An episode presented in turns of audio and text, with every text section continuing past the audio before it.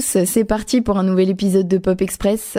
Nous sommes déjà en plein mois de mai et qui dit mois de mai dit forcément retour du soleil et des apéros en terrasse. Mais pour tous ceux qui aiment le cinéma, c'est surtout le début du Festival de Cannes qui reste quand même l'un des événements cinématographiques les plus prestigieux au monde. Alors je sais que pour certains ça paraît totalement ennuyant à mourir avec euh, des films très chiants dans lesquels on comprend pas toujours grand chose. Mais rassurez-vous, c'est pas vraiment de films dont on va parler aujourd'hui, mais plutôt des grands moments qui sont déroulés à Cannes pendant le festival ces dernières années, tout simplement, eh bien parce que c'est plus marrant. Moi, vous savez, j'ai aucune opinion. Arrête tes conneries, t'en as forcément une. Dis-moi, est-ce que tu crois qu'on peut affirmer que Dieu a intercepté... Oh, le con, Vincent, mais t'es malade. Merde, quelle chérie.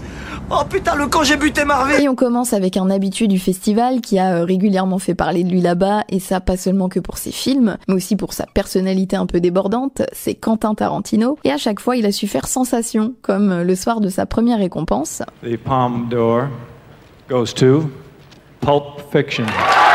En toute logique, Tarantino se lève pour aller récupérer son prix, annoncé, euh, comme vous avez pu l'entendre quand même par Clint Eastwood, quand soudain, une personne dans le public va se mettre à hurler dans toute la salle que Pulp Fiction est, je cite, une énorme daube, et elle va répéter ça en boucle pendant que Tarantino essaye tant bien que mal de commencer son discours.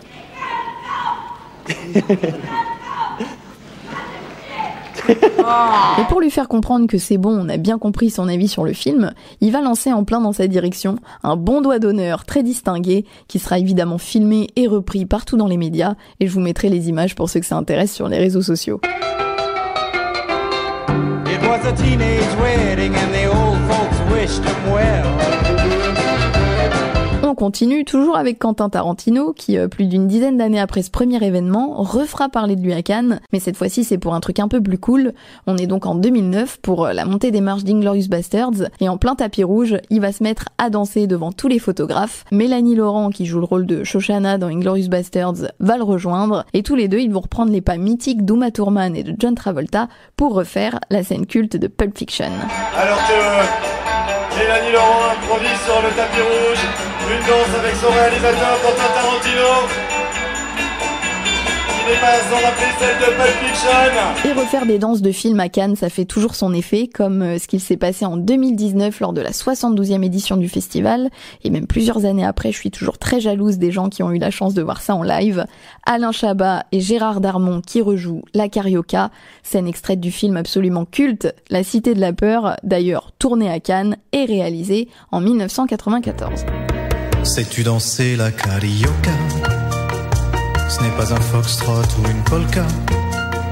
Ce n'est vraiment pas très compliqué pour la comprendre. Suis bien mes pas. Et pour la petite histoire autour de cette reconstitution, entre guillemets, elle est euh, à l'initiative d'un très bon tweetos, le stagiaire des affiches, qui pour les 25 ans du film, justement, s'est allié avec le site Sens Critique pour lancer une pétition appelant euh, Gérard Darmon et Alain Chabat à refaire la carioca.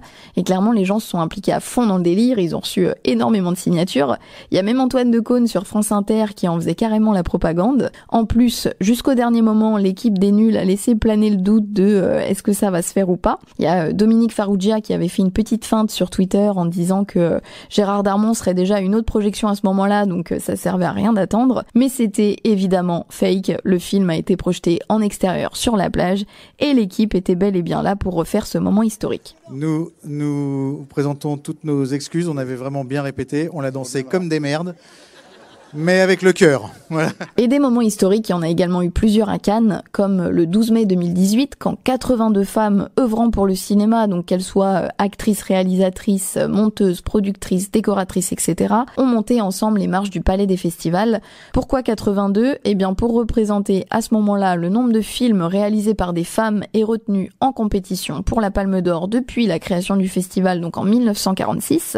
Et pour comparer, en 2018, on annonçait face à ce nombre 1688 films réalisés par des hommes. Ça fait une petite différence. Il est temps que toutes les marges de notre industrie nous soient accessibles. Allons-y, on monte.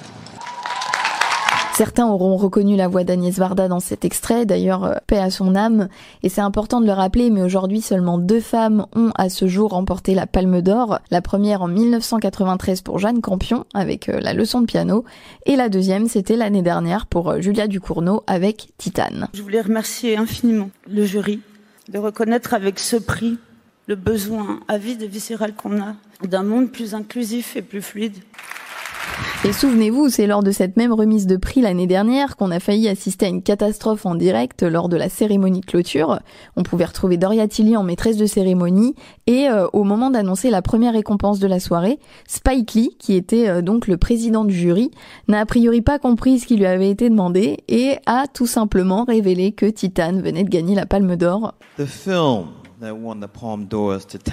Wait, wait, wait, no! Alors ça a été un petit peu étouffé dans la salle. Euh, Doria Tilly a essayé de le couper au bon moment et heureusement. Et c'est ensuite grâce à ce bon Tahar toujours, qui était euh, bah, lui aussi dans le jury, que la soirée a pu poursuivre, puisqu'à chaque nouveau prix, il expliquait en détail à Spike Lee ce qu'il devait dire.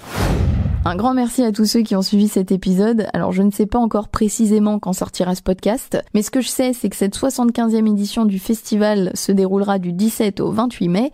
On pourra retrouver Virginie Efira en maîtresse de cérémonie et Vincent Lindon en président du jury et peut-être également aussi assister au retour de Diams. Donc euh, j'ai hâte de voir ça quand même.